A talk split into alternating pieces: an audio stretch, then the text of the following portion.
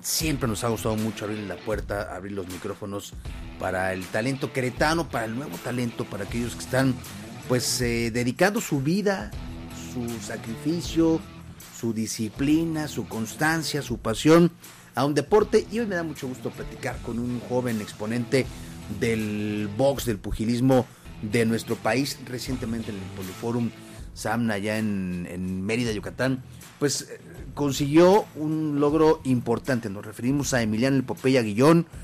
Emiliano, ¿cómo estás? Muy buenas tardes. Muy bien, buenas tardes. Muchas gracias. Oye, recién desempacadito de Mérida, ¿no? Tuviste una gran función, le quitaste el invicto a Aarón Silva, regiomontano, prospecto de Golden Boy Promotion, y te fue muy bien, ¿no? Cuéntanos. Sí, este, pues sabía que era que iba a ser este, una pelea difícil.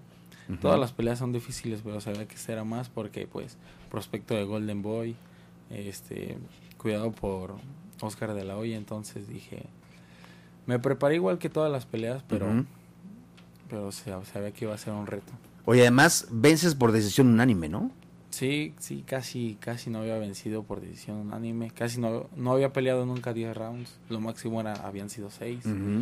Y también era como algo nuevo para mí, el de 10. Oye, platicábamos ahorita antes de entrar al aire. Estás muy joven, 18 años. 18. Y aunque llevas 9 en el boxeo, pero llevas como 16 en el, en, el deporte, has pasado por un chorro de, deportes, ¿no? Cuéntanos. toda mi vida en el en el taekwondo desde los tres años, cuatro de ahí este al karate, lima lama, el fútbol, el básquetbol, el voleibol, literal de todo. ¿Qué fue lo que, teniendo todo este abanico que probaste pues diversas disciplinas, qué fue lo que te atrapó del box? No sé, este, una, hubo un tiempo en donde también llegué a pelear este como en MMA, como tipo UFC y no me gustó tanto, me gustó más este que el box es, se me hace como más más elegante en, el, en el tipo de mano. Finalmente es un tema muy frontal, o sea, tienes la habilidad o no, eh, eres superior o no al otro, pero de frente, ¿no? Sí, literal, pues este, te enfrentas con uno mismo y pues literal es el quien le eche más ganas y tenga más corazón para eso. Oye, recientemente platicábamos ahorita, este, estabas ahí como prospecto para ser eh, representado por Sanfer de, de don Fernando Beltrán y después de este combate ya finalmente ya ya te quedas con ellos, ¿no? Sí, ya había estado hablando con ellos y nada más dijeron de esta pelea y luego luego. Oye, ¿a quién admiras del boxeo? Mm, ¿De quién admiro? Este, me gusta mucho el boxeo de Mohamed Ali, la, fuerza de Mike Tyson y, y Mayweather. Utilizo mucho el hombro como Mayweather. Oye, hay mucha polémica y te lo quiero preguntar a ti porque uno, eres una nueva generación, dos, estás dentro del boxeo y, y me interesa mucho tu opinión. ¿Qué le ha faltado a Saúl Álvarez para ser un, un ídolo del boxeo en nuestro país? Pues yo siento que México, México le faltaba, le faltaba un ídolo en el boxeo mexicano porque no habían salido boxeadores después de Julio César de Chávez, no ha habido no había habido y siento que lo que fue como muy que lo crecieron muy rápido. Porque esta última pelea no no no les gustó a todos. La, la gente como que no conecta con el Canelo no a diferencia de de un Chávez, de un, de Márquez, de... Bueno, yo lo que siempre he dicho es que a la gente lo que le gusta el boxeo y por eso lo ve son ahora sí que los putazos. Sí, sí, sí, claro. Es por lo que lo ve y es lo que yo le quiero dar a la gente en todas las peleas, en cada pelea. ¿Hacia dónde vas? ¿Qué, qué, cuál, consideras tú que, que hacia dónde quieres dirigir tu camino? ¿Cuáles son tus aspiraciones? Este, ¿Cómo te ves? ¿Cómo te ves consolidándote en este mundo? nada sencillo del boxeo, Emiliano.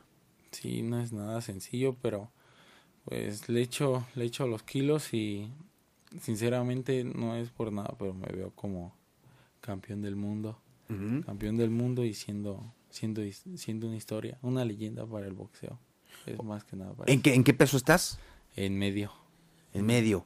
¿Por qué Popeye? ¿Cómo surge el, el mote de Popeye?